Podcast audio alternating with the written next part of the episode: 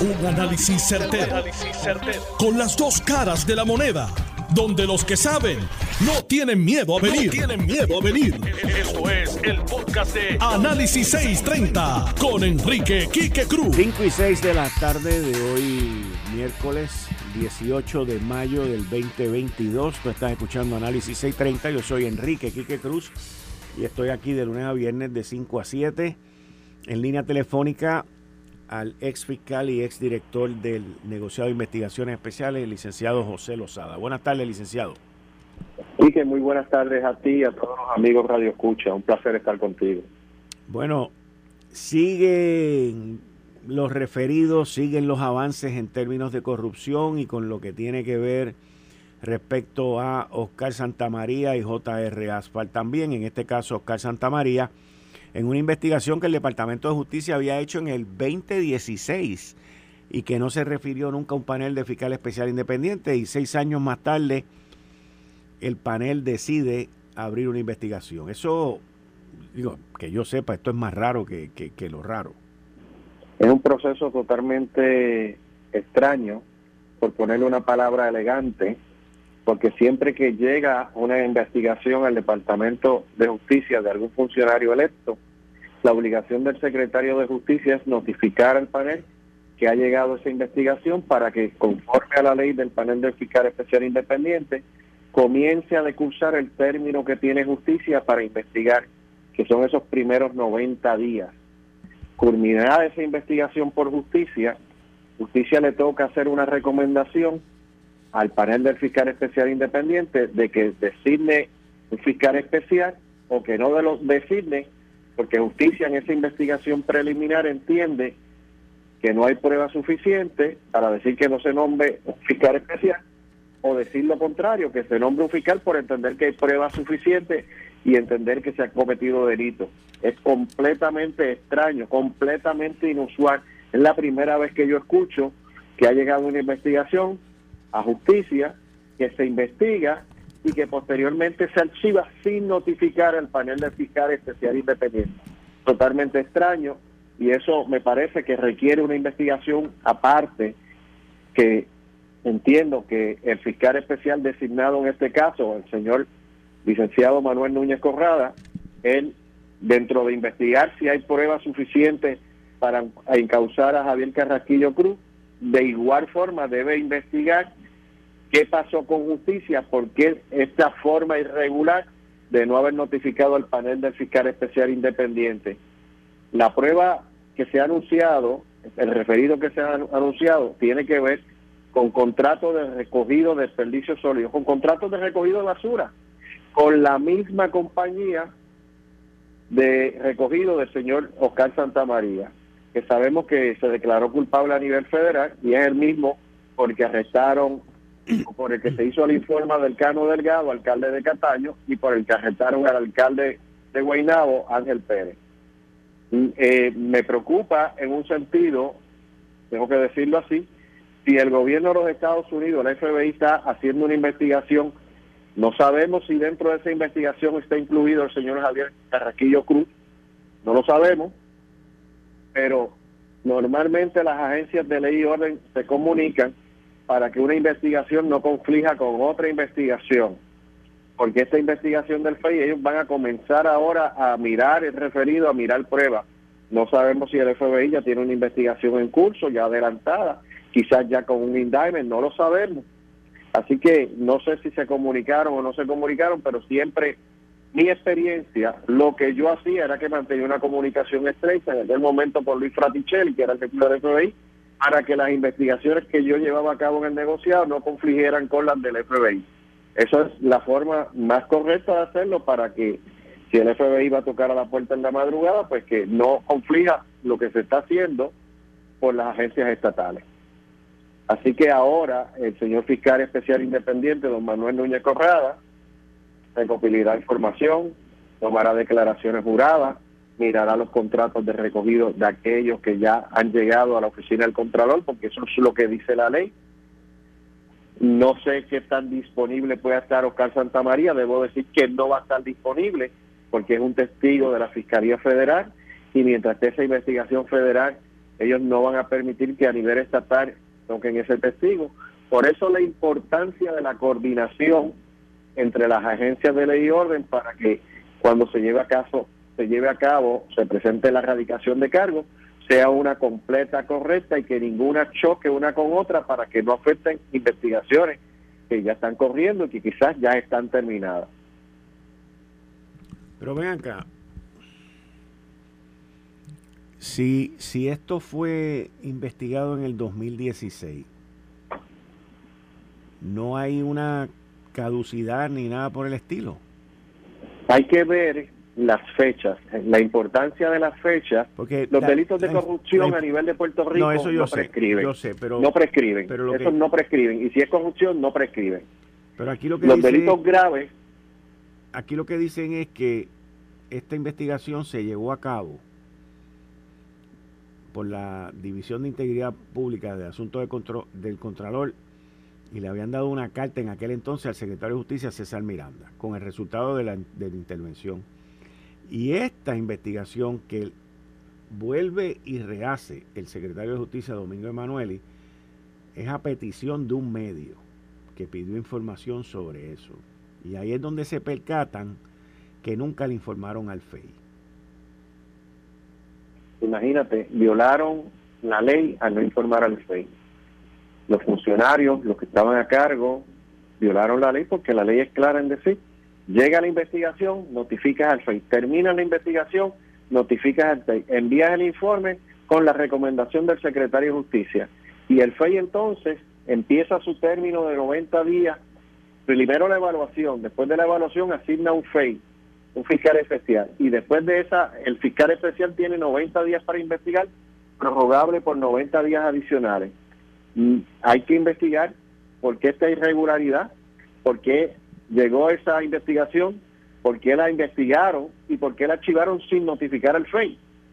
Pero no importa, eso es importante, pero le toca ahora al FEI investigar y si encuentran que hay casos evidencia suficiente, le toca al fiscal radicar cargos porque los delitos de corrupción no prescriben, los delitos de asesinato no prescriben, los delitos graves normalmente prescriben a los cinco años, pero la ley establece, cada ley establece que hay delitos que no prescriben, así como el asesinato, así los delitos de corrupción. Así que, aunque se haya hecho esto en el 2016, no prescriben esos casos porque el referido se señala que tiene que ver con delitos de corrupción y los mismos no prescriben. Hmm. Ok. Y, el prescribir es el término que tiene el Estado para llevar ante la justicia a aquella persona con que entienda que se tiene prueba en contrario. Para los amigos que no entienden esos términos jurídicos, ese tiempo que tiene para decirle, el gobierno, voy a ir a llevar este caso a la justicia porque este delito no tiene un término para llevarlo, tiene toda la vida para procesarlo. Bueno, todavía se sigue en espera, cambiando el tema, a los cargos que le van a presentar y el arresto de la exgobernadora Wanda Vázquez. Eh, eso es un proceso que está señalado por sus abogados señalaron que esto era inminente, que señalaron que esto estaba a la vuelta de esquina, que señalaron que se esperaba que fuera esta semana. Todavía la semana no ha terminado, hoy es miércoles. Mañana jueves en el Tribunal de Distrito de Puerto Rico a nivel federal, a las 2 de la tarde, hay un ciudadano del municipio de Guayama, un funcionario que era el director de Obras Públicas, que va a hacer una alegación de culpabilidad por lo mismo, por la misma compañía de recogido de desperdicios sólidos. Así que yo tengo que decirte aquí que, que la corrupción no es de partidos políticos.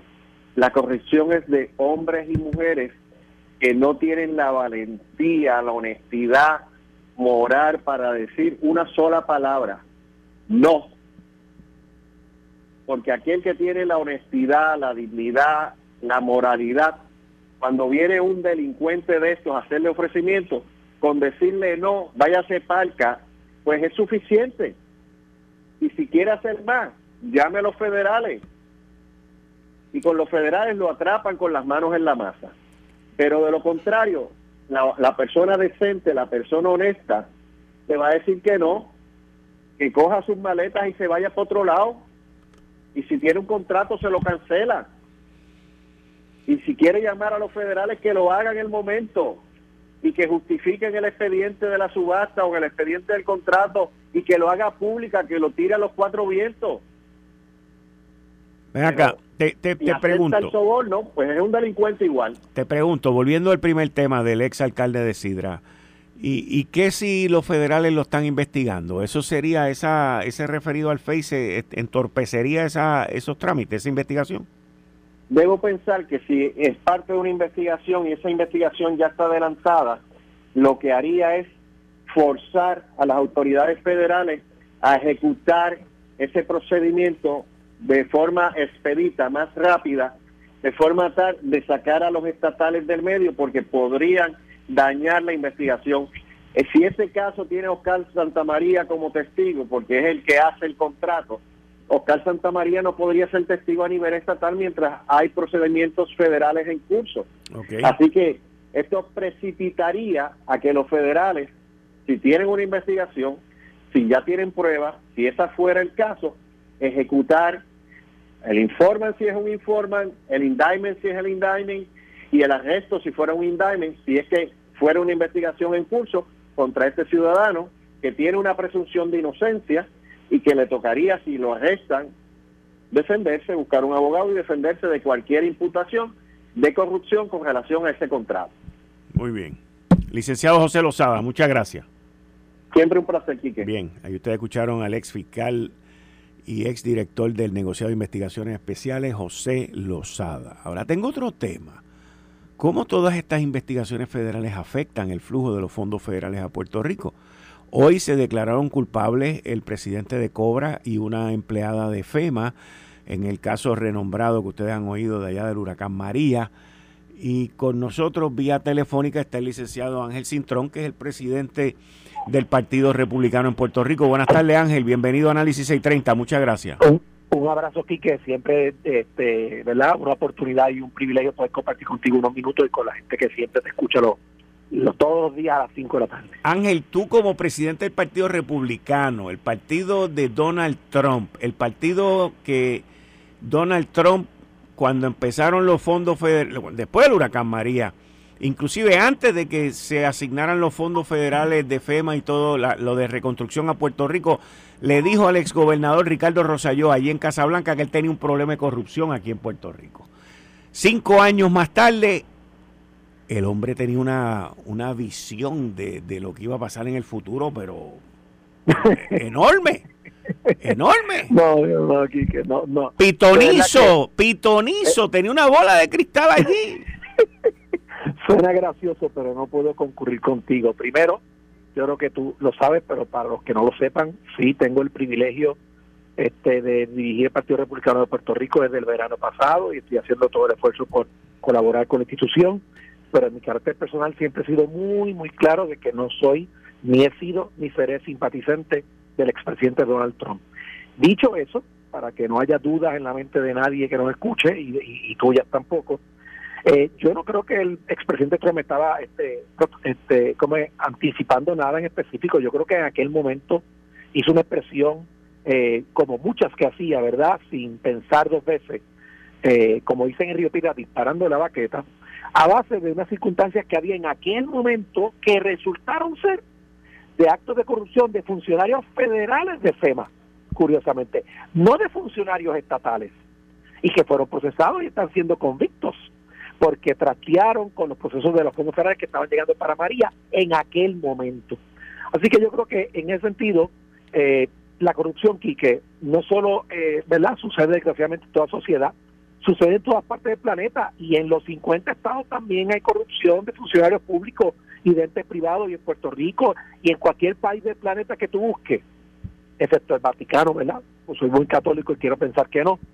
Siempre hay personas que se van a desviar de la ley, del orden y de, y de, la verdad, de la, de la corrección de las cosas y tenemos que atacarla donde quiera que esté y de donde quiera que venga. Yo siempre he dicho y repito, la corrupción usted la ataca, ¿sabe dónde? en su casa criando correctamente a sus hijos. Ahí se empieza a atacar la corrupción. No es gritando en la calle, usted está haciendo su parte en su hogar. Yo a mis hijos siempre les he enseñado, lo que está bien está bien, aunque nadie lo haga, y lo que está mal está mal, aunque todo el mundo lo haga. Usted no se cuela en la fila, usted no miente en las planillas, usted no se pasa de listo para obtener un beneficio que no le corresponde, nunca. Por ahí es que se empieza aquí, que porque si no se empieza por ahí, después entonces no pidas que, que todo el mundo se porte bien cuando ya el, árbol está torcido. Y yo creo que tenemos que acabar de entender eso en nuestra sociedad y tomar acción todos nosotros contra la corrupción. Ahora, ¿esto afecta o no afecta? O sea, nuestra imagen, ¿dónde está? Porque... Claro.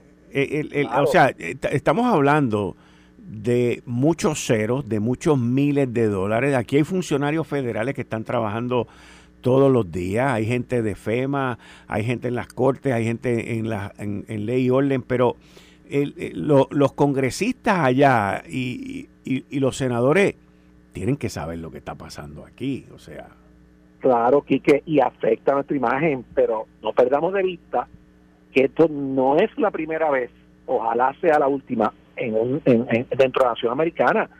Este asunto de, la corrupción alrededor de los servicios de basura comenzó en New York y en New Jersey en los años 70 y 80 y, el FBI por primera vez en la historia de Estados Unidos pudo eventualmente a la costa de vida humana, porque murieron dos inocentes que fueron los que primero empezaron a descubrir, desmantelaron una mafia estructurada que había entre Nueva York y New Jersey en el recogido de basura, que era una cosa impresionante.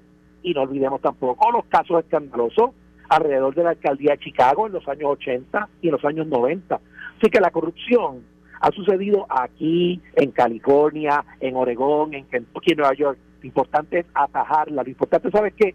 Que existan las autoridades competentes y gente honesta en la calle dispuesta a colaborar para atacarla donde quiera que venga. Que nos afecta, nos afecta como le afecta a cualquier juicio de Estados Unidos y tenemos que aprender a, a ser más este, transparentes en nuestros procesos.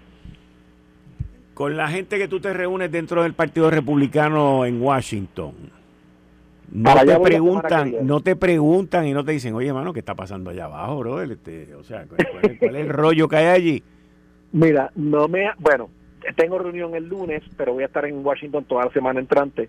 Hasta la última reunión que tuve del Partido Republicano, nadie me había puesto ese tema en particular, pero estoy preparado ya mental y emocionalmente por si me ponen el tema la semana que viene, que tengo dos días de reuniones en el ONC en Washington, este, porque de nuevo, Quique, cualquier persona que me haga el planteamiento de otra jurisdicción, le digo, sí es cierto y es vergonzoso y no es nada de que alegrarse y tenemos que atacarla, pero no olvidemos, como te dije ahorita, que esto sucede también en Nueva York, en New Jersey, en California, en Kentucky, en Nebraska, no es exclusivo de Puerto Rico bajo la bandera americana. ¿Tú crees que le afecte al Partido Nuevo Progresista los arrestos que ya sus propios abogados han dicho que van a ocurrir con la ex gobernadora Wanda Vázquez y con los demás alcaldes que hasta ahora pues se han declarado culpables? Siempre hay una erosión, que no podemos ser ingenuos, eh, indistintamente de que esos actos de corrupción no estén atados al partido como institución. La democracia está sufriendo, está sufriendo gravemente, y todos los partidos políticos, porque no solo el PNP, el PPD está sufriendo. Victoria Ciudadana con los escándalos que tiene y los que vienen con el PAC que apoyó a Natal con un millón y medio de pesos en la elección pasada, todo eso viene por ahí, todos los partidos sufren eh, el embate de la corrupción. Pero de nuevo, la ciudadanía tiene que entender que no son las instituciones, son las personas. Y si empezamos a desviar nuestro enfoque a las instituciones, eh, tenemos que entender que estaríamos atacando la democracia misma y nos afectamos nosotros mismos. Tenemos que superar este proceso, denunciar y repudiar todos los individuos que han hecho esto, sea del partido que sea, y buscar gente decente y ser más estricto cuando se reclutan candidatos, ser más estricto en el proceso de primaria, porque las primarias y esos procesos son filtros para evitar que personas con malas costumbres lleguen después así a, butacas donde, como decía José lo sabe muy correctamente, no saben decir que no. Mira, eh, una de mis fuentes que nos está escuchando fuera de Puerto Rico eh, me, me envía el siguiente dato. El FBI tiene 56 oficinas alrededor de toda la nación norteamericana. Field offices. Sí, 56 entre Estado y territorio. entre Estados y territorio. Y mi fuente me dice que en términos de casos y de recursos sobre corrupción, la oficina de Puerto Rico está entre los primeros cinco. Entre los primeros cinco de 56 oficinas en la nación norteamericana de investigaciones de corrupción por el FBI. Pues aquí que, limpien la casa. Vamos a mirarlo del lado positivo. Que limpien la casa. Que se lleven a todas las personas que le hayan fallado al pueblo de Puerto Rico, sea del sector público o sea del sector privado. Porque eso es lo que queremos. Oye, gracias a Dios que tenemos esa herramienta del FBI, el Tribunal Federal de Puerto Rico, porque somos ciudadanos americanos. ¿Qué sería de nosotros si fuéramos una república independiente y no tuviéramos entidades con ese calibre, con esa capacidad y con esa integridad? Porque, ¿verdad? ¿Cómo serían las cosas? Serían bien diferentes. La corrupción estaría cambiando por su respeto allí en la calle. Gracias a Dios que estas autoridades federales hacen muy bien su trabajo y las autoridades estatales de cuando en cuando que también colaboran en ese proceso.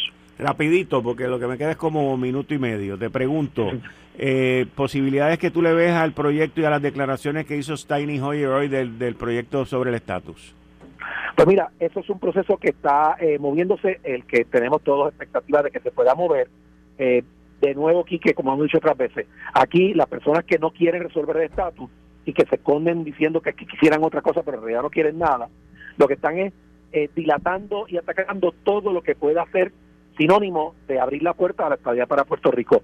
Desgraciadamente, eh, Aníbal Acevedo Vilá sigue estando detrás de la cortina a través de Nidia Velázquez y compañía para atacar y evitar cualquier proceso que mueva hacia adelante la descolonización, y tenemos que seguir siendo alumbrándolo, ¿verdad? Alumbrándolo para que la gente sepa la verdad, porque se esconden para trabajar este y tratando de que los congresistas entiendan que esos no son los voceros de Puerto Rico ni hablan a nombre del pueblo de Puerto Rico. Son personas que están en contra de la democracia de Puerto Rico porque no quieren obedecer lo que el pueblo votó en las urnas.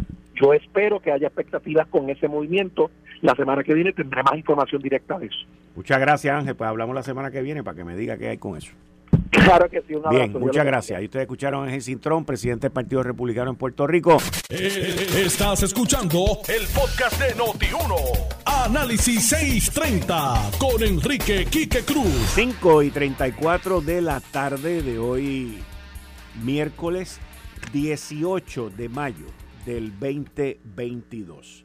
Tú estás escuchando Análisis 630. Yo soy Enrique Quique Cruz y estoy aquí de lunes a viernes de 5 a 7 por Noti 1630 y como todos los miércoles me encuentro con la licenciada Zoe Lavoy. Buenas tardes, Zoe. Bienvenida aquí a Análisis 630. Buenas tardes, Quique. Saludos a ti, saludos a toda esa gente que te escucha todos los días y obviamente a los amigos y amigas acá en Noti1. Zoe, la, la primera pregunta. Eh, tú fuiste secretaria de Gobernación bajo la administración de Wanda Vázquez. Saliste, creo que fue en diciembre del 2020. Diciembre eh, del 2019. 2019.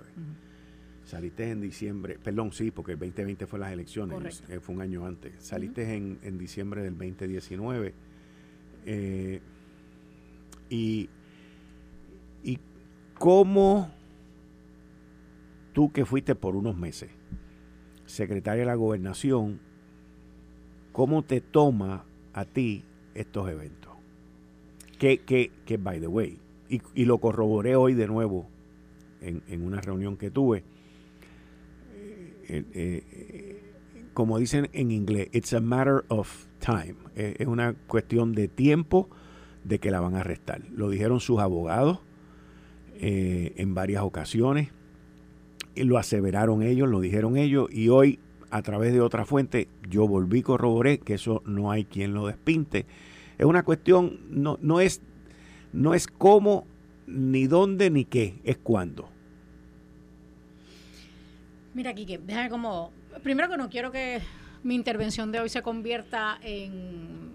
¿Verdad? En, en solamente la experiencia que yo tuve mientras fui secretaria de la gobernación bajo Wanda Vázquez, pero porque creo que hay un montón de temas bien importantes que hablar, eh, pero tengo que compartirte que cuando salió la noticia de dicha, o sea, anunciado por ella misma y sus abogados y abogados, Abogados solamente, este, yo te tengo que confesar que a mí no me sorprendió.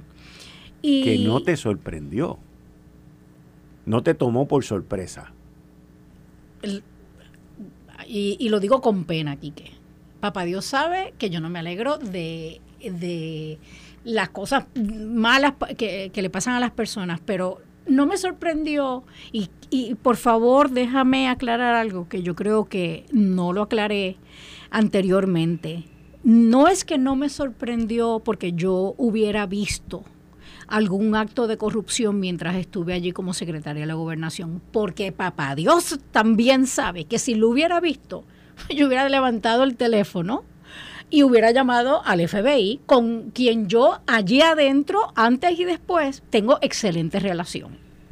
Porque yo, con, o sea, no soy parte de, la corrupción y, y, y, me niego a, a, ¿verdad?, sencillamente mirar para el lado. Eh, así que, pero no, cuando yo digo que no me sorprendió, no es porque eh, yo hubiera visto eh, actos de corrupción, pero yo sí vi una gobernadora muy fácil de estoy tratando de ser lo más este, correcta posible de, manejar manejar muy fácil de manejar. Sí yo mi experiencia con ella fue que ella no supo escoger a la gente que tenía a su alrededor Quique eso es normal. Y, mi experiencia fue que las personas que tenía a su alrededor más le importaban ver a la gobernadora quedarse en Fortaleza que lo que era lo correcto. Y, y, déjame dar un ejemplo. Yo cuando llegué, eh, yo vengo del gobierno federal, mi, alma mater, si puedo utilizar ese término del gobierno federal, ahí fue donde yo empecé como una nena abogada, eh, mi experiencia profesional ya luego, ¿verdad? Ya como abogada. y, y siempre en el gobierno federal, eh, entre los adiestramientos y readiestramientos que dan, el tema de la corrupción está ahí constante, constante.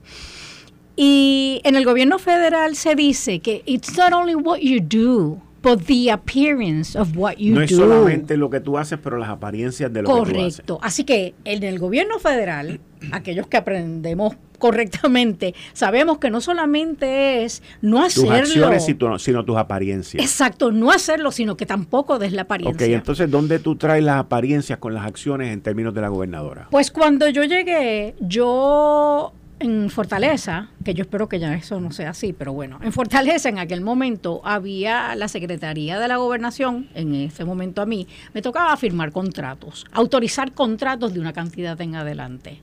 Yo siempre entendí, o de hecho, siempre, me pregunté por qué, por qué a nivel de Fortaleza. Y entonces yo fui donde Wanda Vázquez y le dije, mira, ni tú ni yo sabemos cómo ese jefe de agencia o jefa de agencia firmó, no sabemos si pasó subasta, no sabemos si cogió el mejor postor, si no, si no cogió el más barato porque se lo dio al que no era el más barato. Entonces estamos plasmando la firma en un contrato que tú y yo no sabemos si cumple con todas las exigencias de ley y reglamento. Así que yo voy a redactar este documento, que es una certificación, para que el jefe o jefa de agencia, cuando me envíe el contrato, me lo envía con esa certificación. Eran como 12 puntos.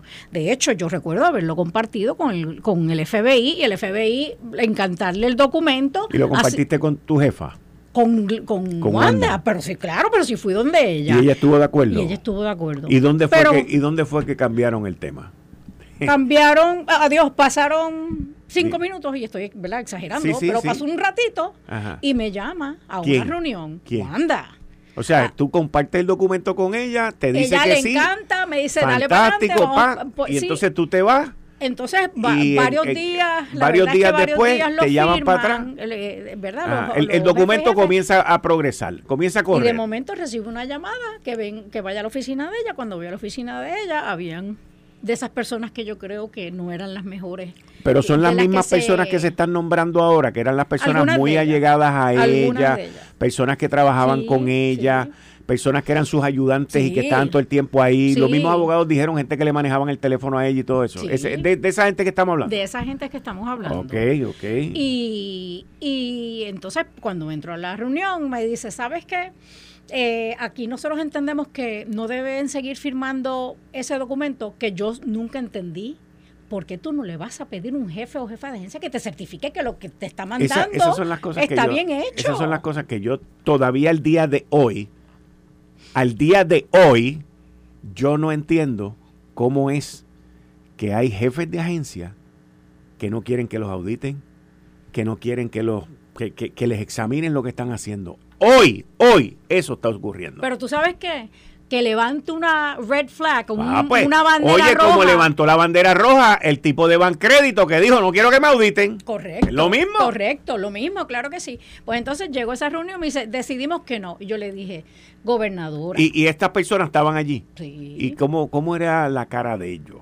Por no ponerle sexo porque yo sé, yo sé el sexo, pero ¿cuál era la cara de, de satisfacción y alegría. De satisfacción y alegría. Sí, porque, porque y mirando para abajo o mirando para arriba. Que muy orgullosa de que habían logrado convencer a la gobernadora de darle para atrás a esto. Y, y, y lo, lo peor de todo. Y ahí comenzaron tus tropiezos con ese documento. Más o menos con, ese documento. Pero lo peor de todo, aquí, que yo olvídate de mí, lo que pasó allí fue que yo le dije, pues sabe que de gobernadora, yo no voy a firmar ningún contrato.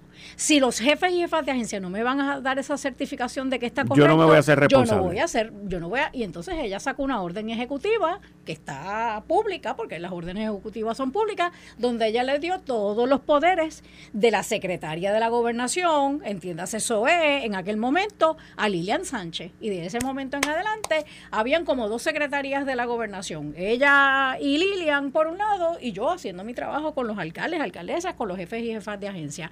Pero, pero lo que te quiero decir es que eh, en ese momento descubrí lo fácil que es que alguien le cambiara la opinión. Influencial. Ajá, y, y descubrí que se estaba dejando llevar por personas que yo creo que no tenían su interés eh, como, como lo principal.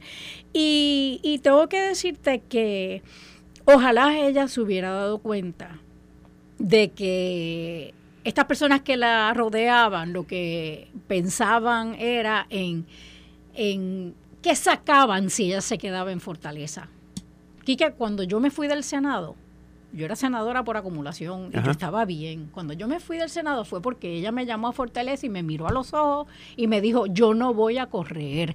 Yo hice una columna antes de que ella se convirtiera en gobernadora diciendo que Puerto Rico en ese momento, después del cantazo de Ricardo Rosselló, primer gobernador que el pueblo saca, necesitaba un administrador o un administrador, una persona que fuera a Fortaleza a tomar decisiones sin pensar en votos. Y eso fue lo que ella, yo no sé si ella se leyó la, columna y, me, y, y más o menos me dijo lo que, lo que yo había escrito pero yo recuerdo que ella me dijo, yo no voy a correr, yo aprendí de la lección de Ricky Rosselló y yo me voy a quedar aquí y voy a servirle a la gente y lo vamos a hacer bien y yo necesito que tú seas parte de mi equipo. Y después de pensarlo, ahí fue que decidí. Y al poco tiempo ya decidió que ella sí iba a correr y yo creo que nuevamente por influencias de personas que no estaban pensando en lo que era lo correcto, lo que necesitaba Puerto Rico, sino en intereses individuales. Ah, y, y habiendo dicho eso, pero ella es una adulta. Y tú podrás tener, eh, oye, cuando uno es líder, tú podrás tener a quienes te aconsejan a, alrededor tuyo, pero tú al fin y al cabo tomas las decisiones. Decisiones son tuyas. Las decisiones Las tuyas y las no tuyas. Las de tu entorno son tuyas. Correcto. Las de tus empleados son tuyas. Claro, tú eres responsable. Las de tu gabinete son tuyas. Claro, claro. Así que. Ahora, te, pregunto, ah, y te pregunto, y, y, le digo, a, digo, y tú lo puedes le digo a nuestra radio audiencia, este tema no estaba dentro de los temas que íbamos a discutir hoy. O sea, esto surge aquí cuando la veo allá de frente. Pero te pregunto, a George, George Joyner le, le, piden que se vaya o su salida se convierte en marzo 6 del 2020. Ya hacía dos meses más o menos que tú te habías ido. Pero la pregunta es, durante tu incumbencia allí como secretaria de gobernación, ¿Tú algún día tuviste algo que ver con George Joyner? ¿Supiste de algo que estaba pasando en la oficina del comisionado de instituciones financieras? O sea, ¿tú alguna vez viste al individuo? No, la verdad es que yo no sé quién es él, no lo conocí. Y en la oficina mía, no de subsecretaria, no de la que era subsecretaria, aunque en verdad actuaba como secretaria de la gobernación, pero en la mía nunca trabajamos ese tema, nunca. Y definitivamente había muchísimas reuniones que Wanda las tenía por su, ¿verdad? En su oficina con la subsecretaria, que yo no, que no era invitada, no era incluida en esas reuniones, así que no sé si hubo esas reuniones. Pero conmigo nunca, yo ni sé quién es el señor. Y y luego que te fuiste, porque usualmente cuando ocurren estas cosas que uno se va de un sitio, es que de verdad uno se empieza a enterar de las cosas que ocurren en el sitio. ¿A ti te pasó eso? Mira, hubo cosas que se dieron eh, que yo dije, qué bueno que yo no estoy ahí, qué bueno que yo vi lo que estaba pasando y me quise ir. Y otra vez no vi actos de corrupción porque si los hubiera habido, eh, los hubiera visto, los hubiera eh, eh, denunciado, pero no me gustaba el ambiente y no me fui antes, y, te confieso, me quedé hasta diciembre 31 porque uno, yo sentía que a mí el pueblo puertorriqueño me había dado el honor de servirle como senadora por acumulación. Yo había tomado una decisión individual de dejar ese puesto y convertirme en secretaria de la gobernación porque pensaba que podía servir mejor desde allí, así que yo dije, yo voy a acabar este año y además que habían unos proyectos en particular que para mí eran bien importantes. El revoluzca en Puerto Rico que todavía hay de los permisos. Nosotros hicimos un task force y estábamos adelantando el, el, problema de cómo resolver el que las personas que solicitan permisos lo puedan hacer de forma expedita, de forma responsable, pero expedita. Eh, otro tema era, yo tenía muchísima comunicación con los alcaldes y alcaldesas, estábamos trabajando en un proyecto para que cada municipio tuviera una escuela que se convirtiera en, en un, un centro de actividades centro comunal. Este... Para, para cuando hay huracanes y eso, con un, un este, refugio. Un refugio, pero permanente. Que hubiera una escuela siempre, para que de momento no se formaran los revoluciones de donde vamos a meter a la gente. Y nada, varios proyectos, y entonces decidí que me iba a dar hasta diciembre 31, que terminaba el año, y entonces me iba. Y eso fue lo que hice.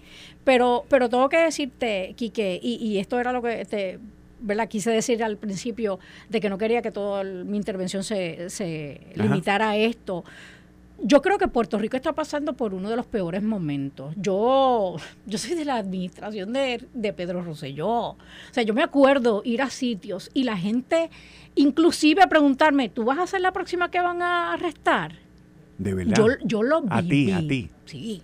Cuando yo sal, cuando en el, yo me fui diciembre 31 del año 2000 porque yo me quedé hasta el final del cuatrienio. Y de ahí pues empezaron los arrestos y, ¿verdad? Y todo esto de corrupción. Y yo recuerdo haber ido con mi familia a un restaurante y una mujer, fue una mujer, se me acercó y me preguntó, ¿tú eres la próxima que van a arrestar de esa administración? Y, así que yo he pasado por, por, por, todas estas cosas de corrupción, pero aún así yo creo que este momento está peor, porque la cantidad, la frecuencia con la que oficiales electos están siendo, oficiales electos y no electos, están siendo acusados por corrupción, nos está poniendo en un lugar donde yo creo que la democracia es la que está peligrando. Porque tú sabes la cantidad de gente que yo escucho allá afuera que me dice, ¿sabes qué? Todos son unos corruptos, yo no voy a votar. Llega el 2024 y sería horrible para Puerto Rico, horrible para la democracia, que los líderes, porque va a haber elecciones, se va a escoger un gobernador o gobernador y se van a escoger legisladores y legisladoras pero sería horrible que esos líderes llegaran porque un grupito pequeño de personas sean los que voten. Yo creo que esto lo que debería provocar en la gente es, no, no, no, yo me voy a meter más todavía en la política. Y yo, cuando vaya a votar, porque voy a votar, porque voy a cumplir con esa responsabilidad civil, lo voy a hacer de forma informada. Yo no voy a aceptar que nadie me diga por quién voy a votar. Yo voy a estudiar a cada candidato, a cada candidata y lo que ofrezcan, no si es lindo, si es no, no, no por los criterios correctos voy a evaluar cada candidato y cada candidata y así voy entonces a emitir mi voto. Pero yo le pido a la gente que no se desanime por todo esto que está pasando. Y, y, mi miedo es, y lo digo a base de lo que yo escucho, mucha gente desanimada. Mucha gente diciendo que no voy a votar. Y, y te pregunto, al igual que dos meses, porque es básicamente dos meses después que tú te fuiste, pasó lo de Joiner y casi tres meses después que tú te fuiste pasó lo de las pruebas, las famosas pruebas. la compra de los treinta y pico de millones de pesos en prueba. Que par de estas personas que tú estás mencionando que son allegadas fueron a la Cámara de Representantes a declarar en una investigación especial que se hizo allí, que la llevó a cabo Juan Oscar Morales.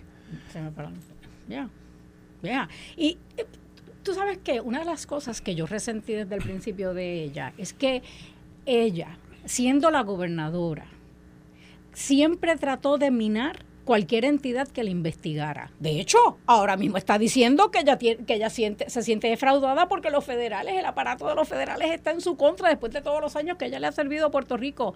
Y yo creo que eso denota un problema grande. Yo creo que lo que ella hizo, y, y la critiqué y me mantengo, cuando ella empezó a decir, ah, esto de la Cámara es todo por las primarias, esto lo que es una vendetta por eh, razones político-partidistas, parecería que cada vez que se le investiga dice lo mismo siempre siempre asume la posición de que, ay bendito, tú sabes, yo soy buena y es esta gente la mala y esta gente las que tienen una, unas agendas particulares en mi contra.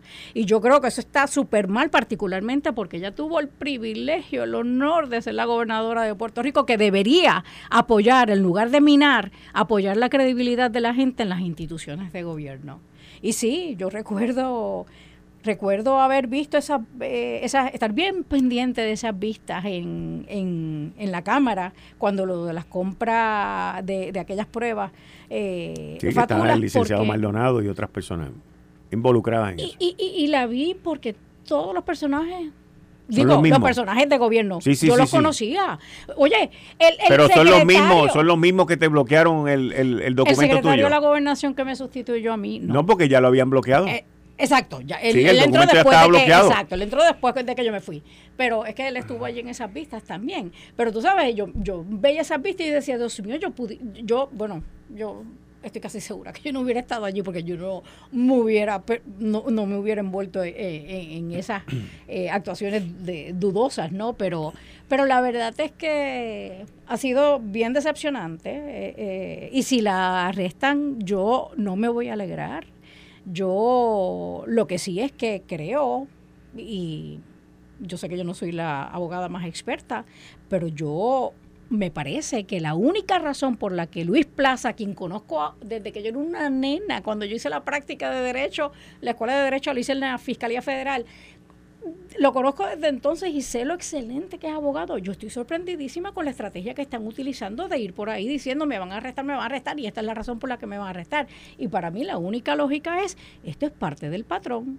Ella diciéndole a la gente, porque la gente que está escuchando hoy, mañana se convierten en el jurado. y ella le está diciendo desde hoy, tú ves, yo, soy buena. Y es esta gente que quiere, que tiene una, una, ¿verdad? Una estrategia, una vendetta en contra mía. ¿Las autoridades federales se han comunicado contigo? no.